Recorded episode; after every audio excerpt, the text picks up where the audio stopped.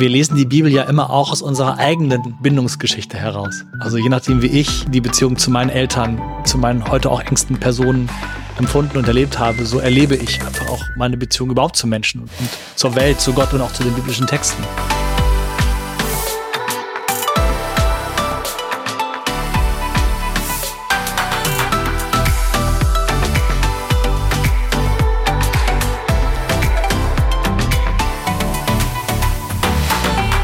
Hallo und herzlich willkommen zum Gemeinsam Glauben Podcast. Wir sind Pastoren, Angestellte aus der Adventgemeinde im Raum Hannover und wir wollen gemeinsam mit dir, liebe Zuhörerin, lieber Zuhörer, in diesem Podcast darüber nachdenken, was es heutzutage bedeutet, gemeinsam im christlichen Glauben unterwegs zu sein und wie wir uns dabei gegenseitig unterstützen können.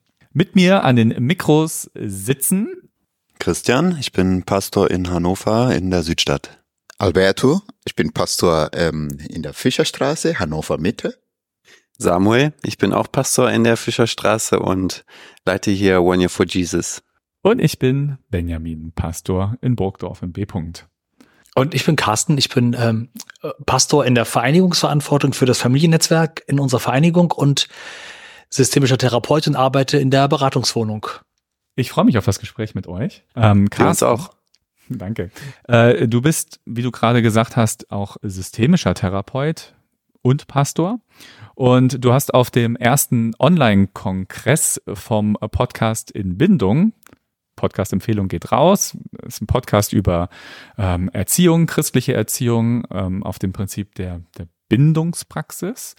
Da hast du ein Interview gehalten mit einer sehr provokanten Frage, die du gleich sicherlich noch äh, erklären wirst, wo du uns heute einfach mal mit, mit reinnehmen wirst, denn ich habe das gehört damals und war total angefixt und habe gedacht, boah, da lohnt es sich nochmal drüber zu sprechen. Und zwar ähm, lautete die provokante Frage, hat Gott eine Bindungsstörung?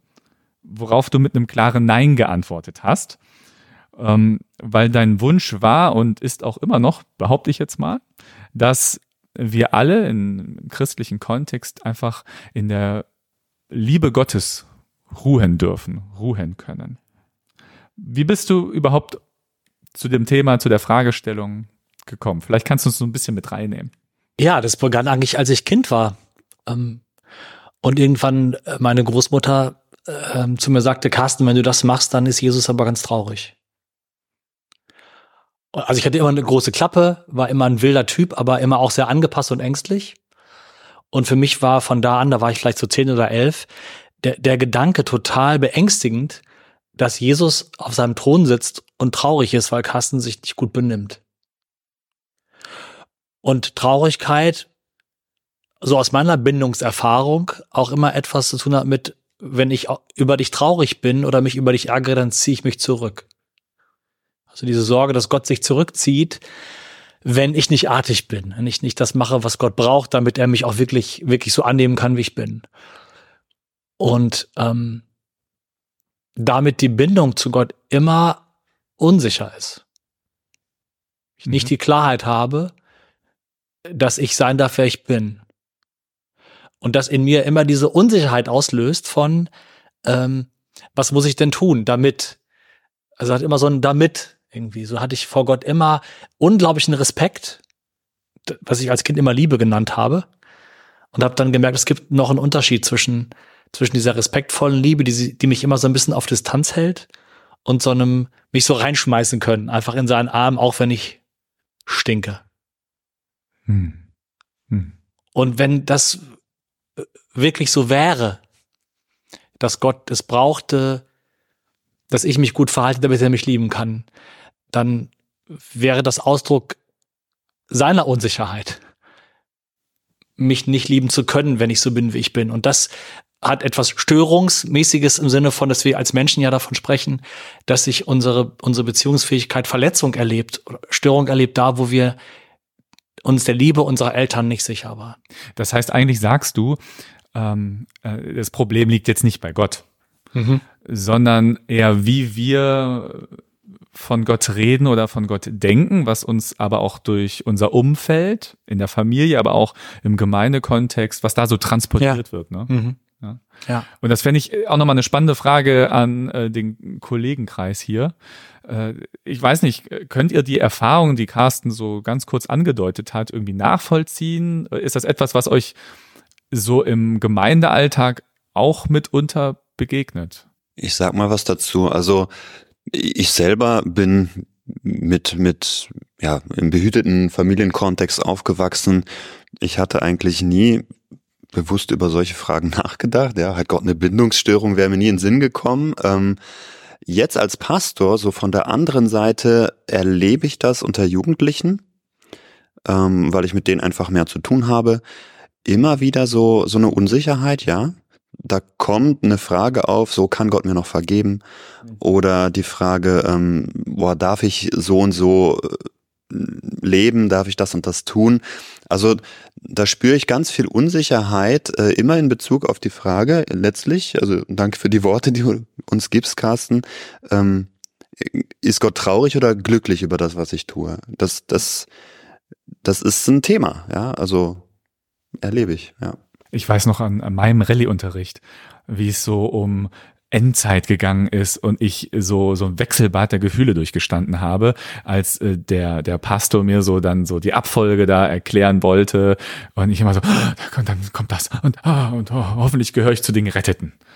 Äh, also so ein bisschen, obwohl ich Christian dir zustimme, ich das auch in einem behüteten ähm, Familienkontext, äh, wo ich ganz ganz wenig Angst im Kontext von Glauben mittransportiert bekommen habe, berührt mich das auch.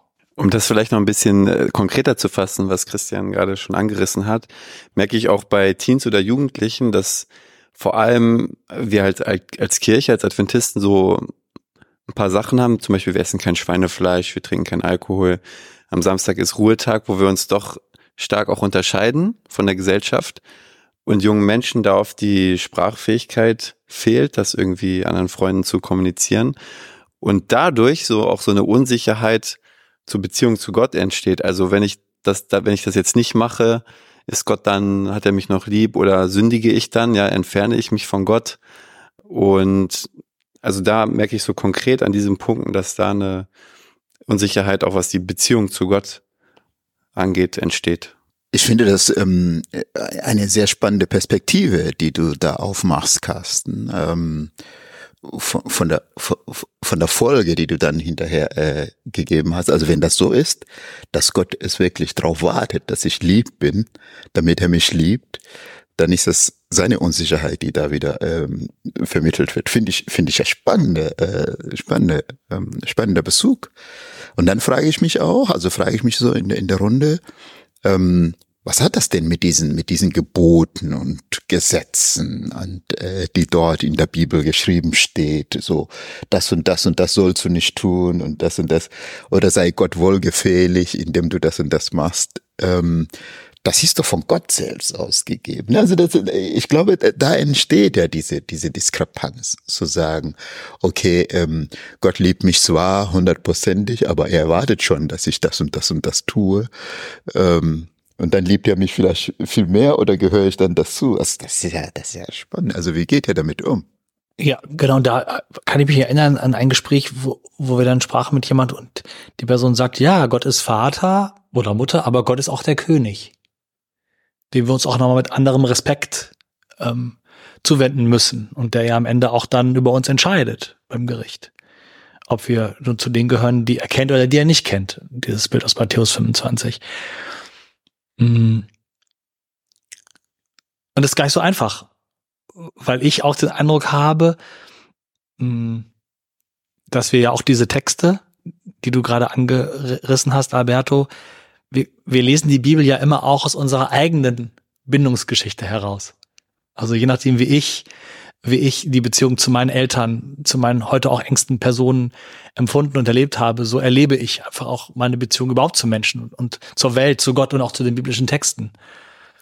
Und ähm, ich habe für mich, wenn ich das bei mir selber so durch, durchschaue, hat sich in, in den letzten paar Jahrzehnten ein bisschen was verändert und ich merke, dass meine meine Bekehrung ähm, mit Mitte 20, als ich schon längst Theologie studiert hatte, ähm, an dem Punkt war, wo, wo ich diesem Mann aus Nazareth irgendwie nochmal anders begegnet bin. Und gemerkt habe, dass ähm, mit der Bergpredigt, mit seinen Geboten, mit dem, was Jesus, äh, wo Jesus mich aufruft, Dinge zu tun, die ja fast unmöglich klingen, meine Feinde lieben, segnen, die mich verfluchen. Boah, dass er, weil er mich zutiefst kennt und zutiefst weiß, wo ich meine Struggles habe, annimmt und liebt. Egal, was ich tue. Und dass das der Antrieb für mich geworden ist, seinen Willen zu tun. Also ich liebe und will das lernen, will Gottes Willen tun, weil ich geliebt bin. Nicht damit ich geliebt werde. Und das ist für mich, das war für mich echt so eine echte Bekehrung. Aus dieser Sicherheit heraus so zu leben. Also Carsten, so wie ich dich verstehe, sagst du, ähm, ich werde, wir werden von, von Gott bedingungslos geliebt. Punkt. Ja. Und aus, aus dieser Liebe heraus kann ich dann Gebote, Weisungen, Ratschläge Gottes, die gut sind für mein Leben, umsetzen, um diese, diese Sicherheit, die ich bei Gott in seiner Liebe erlebe, erfahren kann, auch ähm, in sichere Bindungen, in sichere Freundschaften und Beziehungen in der Gemeinde, in der Familie, in diesem Kontext mit raus wei weiterzugeben, sage ich mal sowas, ja. Die Frage, die ja auch ja jetzt eine spannende ist, die Alberto auch schon ange, angerissen hat, ist, ist ja die Frage, und ich glaube, da steckt so viel Zerbrechlichkeit und Unsicherheit bei uns in den Gemeinden auch mit drinne, ist ja, wir sagen, Gott ist die Liebe. Wir singen das sogar. Aber trotzdem ist diese Frage immer im Raum, kann ich diese Liebe verlieren? Das ist so das, äh, dein Ausdruck damit, dann ist der liebe Gott traurig, wenn ich das und das mache. Oder ein Satz, den ich mal ähm, kolportiert bekommen habe, ist so, da haben die Engelein keine Freude dran, wenn du das machst. Oder wenn du dieses oder jene Haltung machst. Ne? Kann ich die Liebe Gottes verlieren? Nein. Also ich würde sagen, nein. Die Liebe Gottes ist immer da, aber die Frage ist, ähm, also für mich ist die Frage, gibt es Sachen, die ich tue tu oder tun kann, die Gott nicht gefallen. Also so wie Eltern ja auch ihr Kind immer lieben, so bedingungslos, das heißt unabhängig von den Taten, gibt es vielleicht trotzdem Sachen, wo man als Eltern sagt, ja, okay, ich liebe dich, aber das finde ich nicht in Ordnung. Also es ist legitim, also ist es in der bedingungslosen Liebe eingeschlossen, dass es trotzdem auch Sachen gibt, wo ich sage, dass ähm, ist nicht nach meinem Willen sozusagen. Geht das? Kann man das verbinden? Ja, Carsten hat vorhin ähm, von, von Rückzug gesprochen. Also zieht Gott sich zurück, ja, wenn ich mich so und so verhalte. Und ich denke, bedingungslose Liebe zieht sich nicht zurück. Die ist nicht immer happy mit dem, was so passiert. Ne? Aber äh, diese, diese Liebesentzug findet nicht statt. Also Gott sagt nicht, ja, weil du jetzt so und so gehandelt hast, ähm, ja, guck mal, wie du allein klarkommst oder scheinbar willst du mich nicht. Also das, das hat ja schon fast narzisstisches Verhalten. Ne? Also äh, krass. Ich, ich stelle manchmal so den, den Leuten auch in der Kirche, vor allem in der Kirche, die Frage, ähm, warum hat Gott Adam und Eva, die ersten Menschen, aus dem Paradies vertrieben? Und zu ja fast 100 Prozent eigentlich kommt immer die gleiche Antwort, ja, die haben gesündigt. Und dann schlage ich mit denen meine Bibel auf und, und lese was anderes.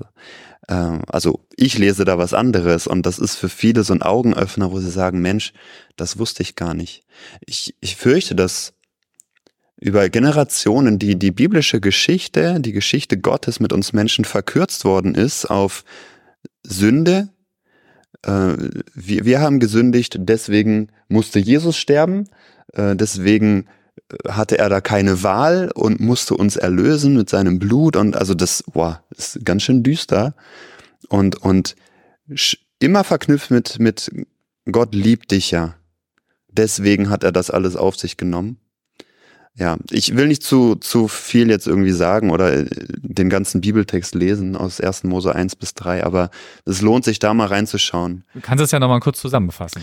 Ja. Anteasern. okay, anteasern. Ähm, also als Adam und Eva von dem Baum der Erkenntnis gegessen haben, das erste, was Gott macht, ist, er, er sucht sie und sagt, wo seid ihr so? Also nicht, dass er das nicht wüsste, aber ähm, er, er sucht die Begegnung, dann stellt er die Frage, was ist hier los, was ist passiert, erzählt mir einfach mal. Und das, da ist noch kein Vorwurf drin. Wir stellen ja manchmal Fragen so, warum hast du das gemacht? Äh, oder äh, also Gott gibt da Raum dem Menschen. Dann stellt er sich auf die Seite des Menschen und sagt, ich will Feindschaft setzen, nicht zwischen mir und dir, sondern zwischen der Schlange, zwischen dem Teufel und, und dir. Und, und ich bin auf deiner Seite. Er verflucht nicht den Menschen, er verflucht den Ackerboden und er schickt sie aus dem Garten Eden mit der Begründung, das steht dann in 1. Mose 3, Vers 22, glaube ich, dass sie nicht auch noch vom Baum des Lebens essen und ewig leben, in dieser Verwirrung von Gut und Böse, in dieser Unsicherheit in der Beziehung zu Gott, in der sie ja waren, in Angst, in Scham. Und das Letzte, was Gott macht, er schickt die Cherubim an den Eingang des Paradieses. Und was sind Cherubim? Cherubim sind Thronträger Gottes, ja, so wie Majestix bei Asterix getragen wird von seinen Leuten, äh, so stelle ich mir das vor, ja. Die Cherubim, die tragen Gottes Thron. Das heißt, wer ist da an der Grenze zum Paradies? Ist Gott selber. Hm. Hm. Das heißt, er zieht sich nicht zurück, sondern er, er bleibt die Brücke zum verlorenen Paradies. Und also das, das hat mir die Augen geöffnet für, für, für die ganze biblische Geschichte nochmal neu zu entdecken, ja. Boah, voll, voll cool, ja. Einiges, wo du gesagt hast, ja klar, ist mir auch aufgefallen. Aber gerade das nochmal mit den Cherubinen finde ich total spannend, ja. Ja, das, danke, das berührt mich voll. Weil dann hat, das hat ja auch was Heilsames. Also ich höre, ich höre was du sagst und spüre, wie das, wie das ist, wie balsam für meine Seele. Hm. Und wie es vielleicht in meinem Leben Zeiten gab und auch vielleicht heute Menschen gibt, die sagen, oh, es wäre so schön, wenn es so wäre. Aber ich kann es mir nicht vorstellen, weil meine Erfahrung eine so andere ist oder meine Prägung eine so andere ist. Also wir haben an der Stelle mit unserer Theologie, es mag vielleicht jetzt ein Gedanke sein, der für einige provokant klingt, aber wir haben mit unserer mit unserer Theologie auch eine seelsorgerliche Verantwortung für die Menschen. Hm. Kannst du das noch ein bisschen aus? Ja, ich glaube, die entscheidende Frage ist, ähm, wenn ich jetzt von der Theologie spreche oder von der Art, wie ich glaube, hat ja immer die Frage, wie wirkt meine Art zu glauben sich auf mein Leben aus? Also macht sie mich offener, macht sie mich beziehungsfähiger, macht sie mich, macht sie mich äh, auch in meinem Wunsch, Gott zu gefallen, stärker, weil ich geliebt bin. Ähm, und die zweite Frage ist auch, was macht meine Art, wie ich glaube, auch mit dir? Also verurteilt sie dich oder gängelt sie dich oder bemächtigt sie sich deiner? Oder hat sie etwas, etwas Heilsames, etwas Verbindendes? etwas, was trägt. Und da denke ich dann äh, sofort an diese Geschichte mit Jesus und Petrus am Kohlenfeuer nach der Auferstehung. Das erste Gespräch, was Johannes dann berichtet, was die beiden haben, nachdem Petrus Jesus dreimal verraten hatte. Ich mir vorstellen, dieser letzte Blick zwischen den beiden, als er Hahn kräht. Wow, und Entschuldigung, aber und das Einzige, was Jesus ihn fragt, ist, liebst du mich? Der, der hat nichts anderes zu klären als die Frage, liebst du mich? Und was antwortet Petrus? Du weißt doch, dass ich dich lieb habe. Boah, wie stark ist das denn? Meine Frage wäre gewesen, liebst du mich denn noch? Hm. Also, Jesus sucht dich nach einer Erklärung. Der, der, der will einfach nur fragen, ey, sind wir noch, können wir noch zusammen? Für mir aus. Und Petrus weiß, sagt, weißt du doch. das ist so sicher. Hm. So sicher. Ich finde diesen Zugang, äh, den ihr gerade ähm, hier ausgetauscht habt, ähm, sehr, sehr kraftvoll, sehr tief. Ähm, dieses, dieses Wissen, dass Gott ist für mich, Gott ist an meiner Seite, ähm, in allen Lebenslagen und Situationen, auch in der Art und Weise, wie ich bin. Ähm, Gott ist für mich. Das ist, das ist kraftvoll. Ähm, was mich so innerlich bewegt, ist das, ähm, Carsten, du hast ja am Anfang gesagt, ähm, ich lese die Bibel mit den Augen, mit denen ich ähm, eben, ja, wie soll ich sagen, aufgewachsen bin. Ja. Also, das heißt, sozialisiert bin. Ja. ja. Mit, mit der Bindung, die mhm. ich erfahren habe. Mhm. Nun, ähm, es ist, es ist nicht überall so, ähm, dass, dass viele von uns eine wirkliche gesunde Bindung erfahren haben. Und dann sind wir Erwachsene, sind wir groß und lesen die Bibel und versuchen Gott zu hören. Zwar hören wir das Ne? Wie einmal Faust gesagt hat, also das höre ich, die Botschaft höre ich zwar, aber mir fehlt der Glaube. Das heißt, ähm, es gibt ja sowas, also wie, wie, wie begleitest du, wie begleitet ihr Menschen, also die, die mit diesem Ohr sowieso schon fest dastehen, ähm, in ihrem, in ihrem Erwachsensein. Also das sind ja die, die, die, die Strukturen, äh, die da drin sind, dass man sagt, okay, ähm, wenn ich, wenn ich das mache, habe ich gute, habe ich Hausaufgaben gemacht, dann ist der Lehrer happy. Ähm, habe ich mein Zimmer aufgeräumt, dann ist Mama happy. Ähm, habe ich, habe ich, ähm, habe ich aufgepasst im Straßenverkehr, dann sind die anderen äh, Autofahrern happy. Ähm, das ist ja die Struktur, äh, mit der wir aufwachsen.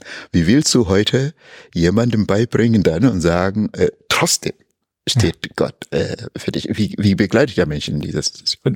Ich finde, die große Herausforderung ist, dass, ähm, so wie Carsten gesagt hat, wir lesen die Bibel mit unserer Prägung. Äh, das ist ja schon ein Gewinn, wenn Leute wissen, dass sie eine Prägung haben und mit dieser Brille Bibel lesen. Ähm, und, und häufiger ähm, nehme ich das wahr in Bibelstunden, in, in, im Gemeindekontext, dass äh, manchmal diese Wahrnehmung auch fehlt. Und was ich nicht wahrnehme, das, ähm, das kann ich auch nicht ähm, verändern oder zumindest sagen, okay, nee, das ist gut so und das behalte ich auch so.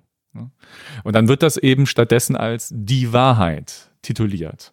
Und dann äh, musst du halt immer irgendwo äh, etwas finden, weil die Wahrheit kannst du nicht verändern. Und natürlich leben wir auch, ähm, auch als Christen in dieser Welt, die geprägt ist ähm, durch ein kapitalistisches, auf leistungsorientiertes ähm, Wertwesen. Das heißt, ich bin dann wert, wenn ich was leisten kann. Wenn ich etwas geleistet habe, ja, wenn ich die Hausaufgaben gemacht habe, dann ist der Lehrer, die Lehrerin zufrieden mit mir. Ähm, und wir ähm, auch, meine ich, meistens nehmen wir das auch nicht wahr, übertragen das aber auch auf den Glaubens. Weg. Ja, wenn ich heute gebetet habe, wenn ich meine Andacht gemacht habe, wenn ich das und das und das gemacht habe, dann freuen sich die Engel oder dann hat der liebe Gott mich lieb. Ja. Und ich glaube, der erste Schritt ist, ähm, immer wieder zu wahrzunehmen, zu realisieren, was habe ich eigentlich für eine Prägung? Und ich glaube, da gehört für mich auch ganz viel Demut beim Bibellesen mit dazu, auch wahrzunehmen für mich, okay, ich lese hier mit einer bestimmten Brille Bibel und ähm, demütig äh, komme ich zum Wort Gottes, durch das Gott jetzt zu mir spricht, um mich zu verändern. Und nicht, dass ich jetzt sage, wie Gott zu sein hat. Ja, du gibst da nochmal ein gutes Stichwort. Ich möchte einmal nur kurz sagen, Alberto, weil du ja fragst, wie begleiten wir Menschen, ne? Die Prägung entdecken, ich hab, bin eben eingestiegen auf, die, auf Bennys erste Frage und habe von meiner Prägung erzählt. Also ich merke, da, da wo ich von meiner Prägung erzähle, lade ich Menschen ein, auch über ihre Prägung nachzudenken. Ich glaube, das ist die Art und Weise, wie ich mein Leben hinterfrage und versuche, ähm, sozusagen heil zu werden mit der Hilfe von Menschen, die mich unterstützen, mit Gottes Kraft, äh, meiner eigenen Ehrlichkeit, gebe ich auch ein Stück vor, wie Menschen das machen können. So. Also nicht, weil ich das so toll mache, sondern weil es einfach so für mich etwas Selbstverständliches ist. Hm. Aber dein Gedanke mit der Leistung hat mich nochmal auf was Wichtiges hingegeben, was ich mir hier in meinen Notizen nochmal gelb unterstrichen habe. Weil ich mir vorstellen kann, dass vielleicht für einige, die uns zuhören, und auch für mich an manchen Stellen manchmal so eine, so eine rote Leuchte aufleuchtet. So, ja, ja, aber wenn, wenn, wenn es nur darum geht, dass Gott uns bedingungslos liebt und wenn ich machen kann, was ich will. Ist alles egal. Dann ist doch alles, genau, dann ist doch alles egal. Und, und ich merke, und, und damit die, eben die Sorge verbunden ist, dass wir vielleicht auch unsere Generation von, von Theologinnen und Theologen, ähm, es ist alles so schön leicht machen wollen für die Leute und auf die leichte Schulter nehmen. Und ich merke, also ganz ehrlich, ich verstehe diesen Rückschluss nicht. Hm. Ich verstehe nicht, wie jemand auf die Idee kommen kann, dass sichere Liebe faul machen kann. Verstehe ich nicht. Also, weil der mich so liebt, wie ich bin, wie ich das eben von Jesus und Petrus kurz versucht habe zu beschreiben, wie ich das empfinde, dann kann er mir alles sagen. Dann renne ich dem nach. Hm. Also jemand, der mich so, also, boah, ne, also dann, dann kann er mich, kann er mich auch auf den Pott setzen, aber so richtig, weil ich mich ja sicher fühle bei dem. Also ich, ich brauche die Sicherheit, um überhaupt mein Leben nach seinem Willen ausrichten zu können. Sonst geht es gar nicht. Weil aus Angst verändere ich mich nicht. Hm. Ich erinnere mich, als ich 18 war, 19 war, hatte ich so den Wunsch, ich möchte Pastor werden, Theologie studieren. Und ich habe in den, in den Jahren, als ich Teenager war, so ein bisschen eine andere Prägung tatsächlich äh, erlebt dann auch, ähm, wo der Leistungsgedanke größer war, wo genau dieser Rückschluss gezogen wurde, von dem du gerade sprichst, Carsten. Also ja, eine billige Gnade, dann können wir ja machen, was wir wollen, dann geht die Moral runter. Und ich habe das auch geglaubt. Ähm, und dann habe ich, dann hat Gott mich äh, gefunden, sage ich mal. Also ich, ich habe Bekehrung erlebt, äh, war ich 20 und kurz vorm Theologiestudium und das hat mir Sicherheit gegeben und ein Fundament gegeben. Und heute lese ich, wie, wie Jesus im Gespräch ist mit Schriftgelehrten, also mit Leuten, die sich echt auskannten mit der Bibel und ähm, wird gefragt, was ist das höchste Gebot? Also was müssen wir halten, was können wir vielleicht unter den Tisch kehren? Also genau diese, diese Frage, okay, nach welchen Normen sollen wir uns richten? Und er sagt, liebe Gott von ganzem Herzen, mit ganzer Seele, mit all deiner Kraft.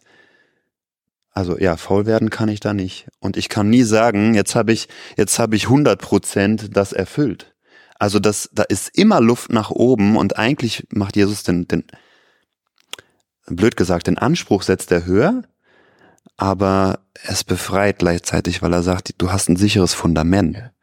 Und äh, du musst das, du musst, du musst nicht erst dieses Fundament dir selber bauen, sondern Gott gibt dir das und du darfst, du darfst lieben. Ja, ist ja erster Johannesbrief, ne? So äh, nicht wir haben Gott zuerst geliebt, sondern er hat uns zuerst geliebt und die Liebe hört niemals auf ähm, wenn wir uns äh, so all auch Texte in der Bibel über Liebe, und ich glaube, da könnte man auch glauben, kann man Gott eintragen, ähm, vertreten, mit anschauen. Das ist, äh, das ist das Fundament des Ganzen. Das, äh, das hält, das hält uns in, in, in den segensvollen Händen Gottes, glaube ich. Ne? Was ich jetzt so rausgehört habe, ist, dass es wirklich so eine tiefe Vertrauensbasis entsteht auf, auf Grundlage der Freiheit, die Gott uns schenkt. Also weil er uns zuerst bedingungslos geliebt hat. Und wenn ich jetzt wieder so an unseren, an so einen Kirchenkontext denke, stelle ich mir die Frage, ob das wirklich der richtige Rahmen ist, um so eine, um so ein Vertrauen entstehen zu lassen, weil wir doch ein, würde ich sagen, habe ich manchmal das Gefühl, einen relativ engen Rahmen haben. Ja, also das sind unsere Regeln, so stellen wir uns das vor. Ja, hier treffen wir uns, das ist unser Gebäude und glaube schnell auch eng mit der mit der Gemeinde verknüpft ist. Ja, so wie die Gemeinde ist, so ist Gott, so wie wir Gottesdienst feiern, hm. so ist Gott. Also wir haben, habe ich das Gefühl, schon einen, einen Rahmen, einen engen Rahmen als Kirche.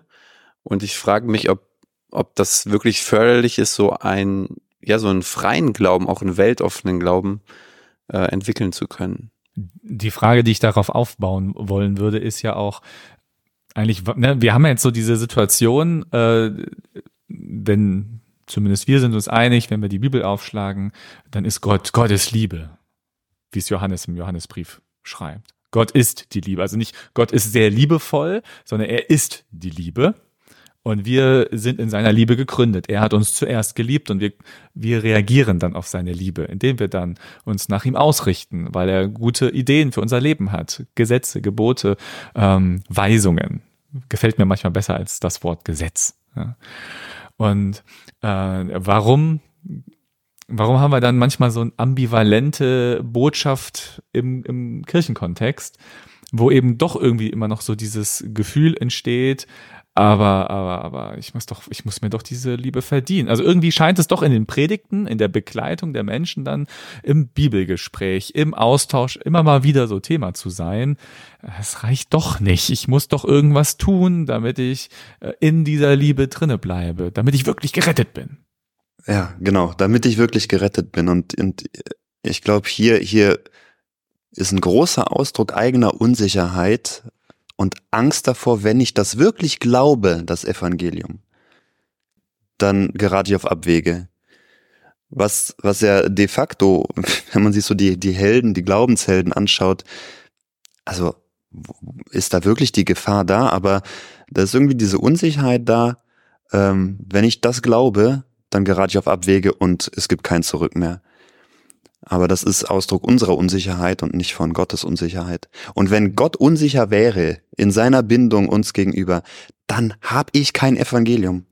hm. nicht zu verkündigen und nicht zu glauben, dann gibt es kein Evangelium. Was soll denn das für eine gute Nachricht sein, wenn Gott eine Bindungsstörung hat? Also krass. Ja. Da brauche ich keinen Gott. Dann brauche ich keinen Gott. Das können Menschen auch. Hm. Vielleicht, vielleicht können wir ja die Frage mal umdrehen und mal überlegen, was wäre das für ein Glaubensleben, was wäre das für eine Welt, wenn ähm, Gott wirklich eine Bindungsstörung hätte, so wie diese provokante Frage ist. da fallen mir jetzt gleich Sachen ein, die ich nicht sagen will. Zu krass, ja. Da, da denke ich an manche, manche Menschen, die auf, die auf dieser Welt reagieren, auf dieser Welt regieren. Und frage mich, boah. Ja. Aber ähm, auf ja, das ist das also die Vorstellung möchte ich mir überhaupt nicht äh, nicht machen, weil äh, es wäre schon tatsächlich schrecklich. Ähm, wenn Gott wirklich in Bindungsstörung. Also vielleicht, bevor wir da einsteigen, möchte ich auf Samuel nochmal äh, zurückgehen äh, mit der Frage von, von Kirche und so. Ich habe den Eindruck, dass wir ähm, Gott da schon, schon schön reduziert haben auf, auf, auf, auf kirchliche Systeme.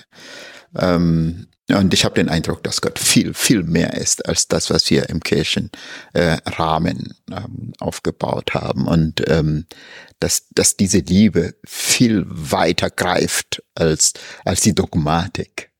Ähm, denn ähm, unsere Dogmatik meistens baut ja eben auf das, was wir äh, vorhin gesagt haben, du machst das und dann ist der Lehrer glücklich. Oder ähm, und du machst das, dann ist Mama glücklich. Und ähm, oft haben wir so Institutionen ähm, aufgebaut. Ich glaube auch nicht, dass es irgendwie mit böser Absicht ist, sondern nee, ja. ähm, Institution lebt eben davon. Also wenn jemand etwas organisieren will, Liebe ist nun, nun mal unorganisierbar. Also das kann man, äh, Liebe kann man nicht strukturieren, organisieren, institutionalisieren. Ähm, aber wenn man, ähm, wenn man ähm, den Versuch wagt, irgendwie so zu institutionalisieren, zu organisieren, dann entsteht sowas. Mhm. Und ähm, ja, also das ist die menschliche Seite eben des, ähm, des, ja, des Glaubens. Mhm. Ja, deswegen wünsche ich mir so sehr, dass wir auch, wenn wir jetzt dann auch über Gemeindekultur sprechen, also liebe Zuhörerinnen, vielleicht habt ihr ja noch zehn Stunden Zeit. Wir haben noch ganz viel, was uns bewegt. Also wie, wie gut es wäre, wenn wir, wenn wir über Gott reden, auch mehr über uns selbst sprechen. So ein Theologe, den ich sehr schätze, hat mal gesagt, ähm, wenn wir über Gott reden, müssen wir zuerst über den Menschen reden. Weil wir immer als Menschen über Gott reden. Und weil ich, ich möchte ja auch immer besser verstehen. Ich, das ist für mich immer noch ein Prozess. Ich bin ja nicht fertig mit meiner Erkenntnis. Ähm, möchte immer mehr verstehen, wo, wo ich mein Bild von der Welt auf Gott projiziere. Und, und sehne mich danach, dass, dass Gott meine Gedanken und Gefühle, meine Geschichte beeinflusst. Und auch wenn ich nicht immer genau sagen kann, wo ist es Gott und wo nicht. Also ich weiß, wie oft ich immer lernen wollte, auf Gott zu hören und habe immer gedacht, ich höre Gott, aber war es Carsten, den ich gehört habe. Also weil das ja total verschwimmt. Also ähm, und äh, wenn wir darüber mehr reden könnten und damit nicht gleich in der Gefahr ständen, Bibellesen zu subjektivieren. Also die Sorge, die da entstünde, ne? Wenn wir jetzt immer nur gucken würden, wie lese ich denn die Bibel, dann wissen wir ja gar nicht, was die Bibel sagt. Dann wissen wir doch, was Samuel denkt, was die Bibel sagt und was Alberto und Christian und Carsten und Benny. Und das meine ich damit ja gar nicht, sondern so dieses, dieser ehrliche Austausch darüber, wie, wie wir uns alle immer wieder auch von der Liebe, von dieser bedingungslosen Liebe herausgefordert, herausfordern lassen. Weil es etwas ist, was wir nicht kennen. Eigentlich. Also eine ganz entscheidende Grundannahme ist eigentlich, dass wir nicht davon ausgehen, so wir haben die Wahrheit. Und jetzt ist fertig sozusagen. Ich habe letztens ein Buch äh, gelesen, dass ähm, Wissenschaftler auch mittlerweile davon abrücken, zu sagen, wir haben die Wahrheit, also wir haben das erkannt, weil sie das öffnet für neue ja, Forschungsergebnisse. Also dass sie nicht mehr sagen, so und so, das haben wir entdeckt und das ist jetzt fest, so wir haben die Wahrheit, sondern dass sie das eher wieder öffnen, um Raum für neue Erkenntnisse zu schaffen. Und das wünsche ich mir auch in der Gemeinde, dass wir, dass wir eher eine Offenheit dafür haben, auch Neues zu entdecken und uns eher davon lösen, von diesem so festgefahrenen, so, wir haben es erkannt, das ist so richtig und so, so ist es jetzt immer. Also diesen Grundwert wünsche ich mir einfach so, dass da eine Offenheit herrscht. Ja, schön. Absolut, das hast du gut gesagt. Also das mit der Wahrheit äh, müssen wir sowieso, ähm, ich meine, ein, ein, ein, ein Denker ähm, der, der letzten Jahren, ähm, Gotthard Günther, hat gesagt, eine Wahrheit ist so lang wahr, bis du die andere Perspektive übernommen hast. Dann verändert sich eben diese, diese Position von Wahrheit. Und ähm, mit, mit dem Wahrheitbegriff sollte man tatsächlich ähm, ähm, ja entspannter umgehen. Denn, ähm, denn Gott ist die Wahrheit und diese Position werden wir nicht äh, äh, einnehmen. Das heißt, wir müssen immer bemüht sein, ähm, aus der Perspektive, die wir, ähm, die wir angenommen haben, in der wir Sachen blicken, das Beste daraus zu machen, aber Menschen nicht aus den Augen zu verlieren. Und doch geht es am Ende um Wahrheit, ähm, wenn ich, wenn ich an, ja, das, wie sagt man da, die, die Metageschichte der Bibel denke, ähm, große Auseinandersetzung, der Satan stellt Gott in, in ein falsches Licht, rückt ihn in ein falsches Licht und Jesus sagt, das ist der Vater der Lüge. Ja, was ist das Gegenteil davon? Das ist die Wahrheit. Und Jesus sagt, ich bin der Weg, die Wahrheit und das Leben. Keiner kommt zum Vater denn durch mich. Ja, wir kommen zu irgendeinem Gott, wir kommen zu irgendeinem, der, der, äh, der uns züchtigt, vielleicht sogar, ja. Also irgendwelche Aspekte von Vater sind da, aber diese innige Verbundenheit, die Jesus mit dem Vater hatte, zu der kommen wir eben nicht immer. Hm. Ne, aber das ist die Wahrheit. Und am Ende geht es eben doch entscheidend darum, diese Wahrheit zu erkennen. Ne? Was ist das ewige Leben? Ähm, den zu glauben, und an den zu glauben, äh, den, den Gott gesagt hat, gesandt hat, den einzigen Sohn. Ähm, hier zeigt sich die Wahrheit über Gott. Also ich glaube, da können wir auch mutig sein und zu sagen, das ist die Wahrheit, davon rücken wir nicht ab. Ja, ähm, ich, ich, ich glaube, wir werden neue Facetten davon entdecken und immer wieder staunen und neu staunen. Boah, das hätte ich nicht vermutet, dass Gott so ist oder dass er wirklich so ist, wie er sich in Jesus gezeigt hat. Aber ähm, das würde ich niemals in Frage stellen. Ich meine, ähm, was ich in Frage stelle äh, in, in, in Sachen von Wahrheit, ist zu sagen, wir haben die Wahrheit. Mhm. Denn ähm, Jesus sagt, ich bin die Wahrheit. Mhm. Ja, und ähm, insofern, du kannst ja als, als Mensch nicht in einer Position sein und sagen, ich habe sie ähm, ist genauso wie wenn du sagen würdest, also ich, ich kann dann diesen Jesus verwalten, weil ich den hab. Und ähm, Wahrheit ist genauso wie die Liebe, die kann sie einfach nicht verwalten. Also so, solange du durch Perspektive veränderst, ähm, sieht diese Wahrheit, die du vorher hattest, äh, ein bisschen anders aus. Insofern, also ich glaube schon, also dass Jesus da die Wahrheit ist. Und deswegen, und da, da, da knüpfe ich ähm, an deine Aussage vom, vom vorhin, weil du sagst, liebe Jesus, äh, liebe Gott vom ganzen Herzen und dass das ähm, ein, ein Einspruch, der hoch ist, der kein Ende hat. Das heißt, ich werde immer wieder, immer wieder ähm, das, was ich als meine Wahrheit gesehen habe, immer wieder mit der neuen Perspektive ähm, befüllen und die ähm, immer wieder neu hinterfragen, um die Liebe stärker zu, äh, zu erhaschen. Also das ist so ein Stück ähm, die, die Position, die ich meine. Und an der Stelle erkenne ich dann ja auch die Wahrheit über mich selbst. Also was, also ich habe jetzt gerade so gedacht, ne, ich wäre so dankbar dafür, wenn, wenn, wenn die Personen, die uns gerade zuhören, also manche denken vielleicht, oh, wie, ja, genau, das muss ich hören, das finde ich auch. Und andere werden vielleicht denken, oh, Mano, das, da muss ich widersprechen, werden vielleicht ärgerlich und sauer. Ich wünschte mir, liebe Zuhörerinnen, lieber Zuhörer, dass du dir jetzt, wenn du das gleich gehört hast, einfach vielleicht nochmal fünf Minuten Zeit nimmst, nochmal so diese, das, was du gerade fühlst, was du gerade denkst, über dich selbst, über uns, über das, was wir gesagt haben, mal kurz zu reflektieren und auch vielleicht kurz mal mit Jesus im Gebet zu besprechen. Das ist genau das, was ich meine. Also da passiert etwas in mir, ich ärgere mich über dich oder über etwas oder bin etwas begeistert und dann kommt es gleich raus. Entweder kommt der Ärger raus oder die Begeisterung.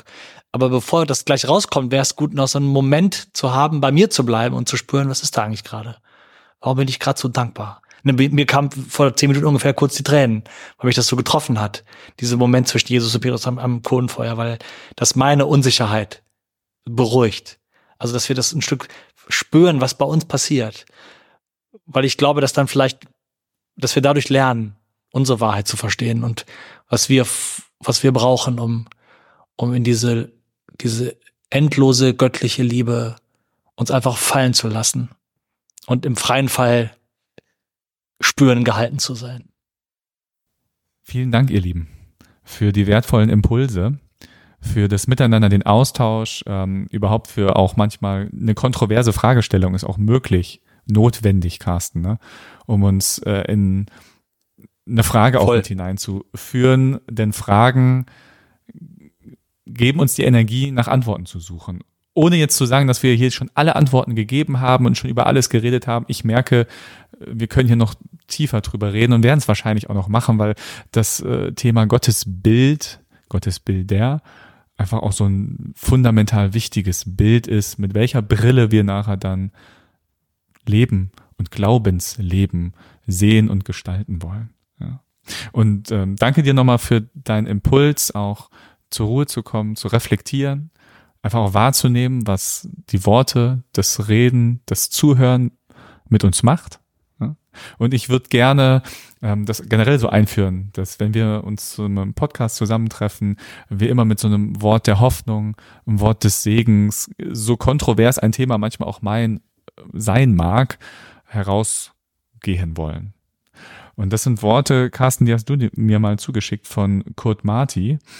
Und die würde ich uns einfach zusprechen wollen, aber auch dir, liebe Zuhörerin, lieber Zuhörer. Noch bevor wir dich suchen, Gott, warst du bei uns. Wenn wir dich als Vater anrufen, hast du uns längst schon wie eine Mutter geliebt. Wenn wir Herr zu dir sagen, gibst du dich als Bruder zu erkennen. Wenn dir deine Brüderlich, wenn wir deine Brüderlichkeit preisen, kommst du uns schwesterlich entgegen.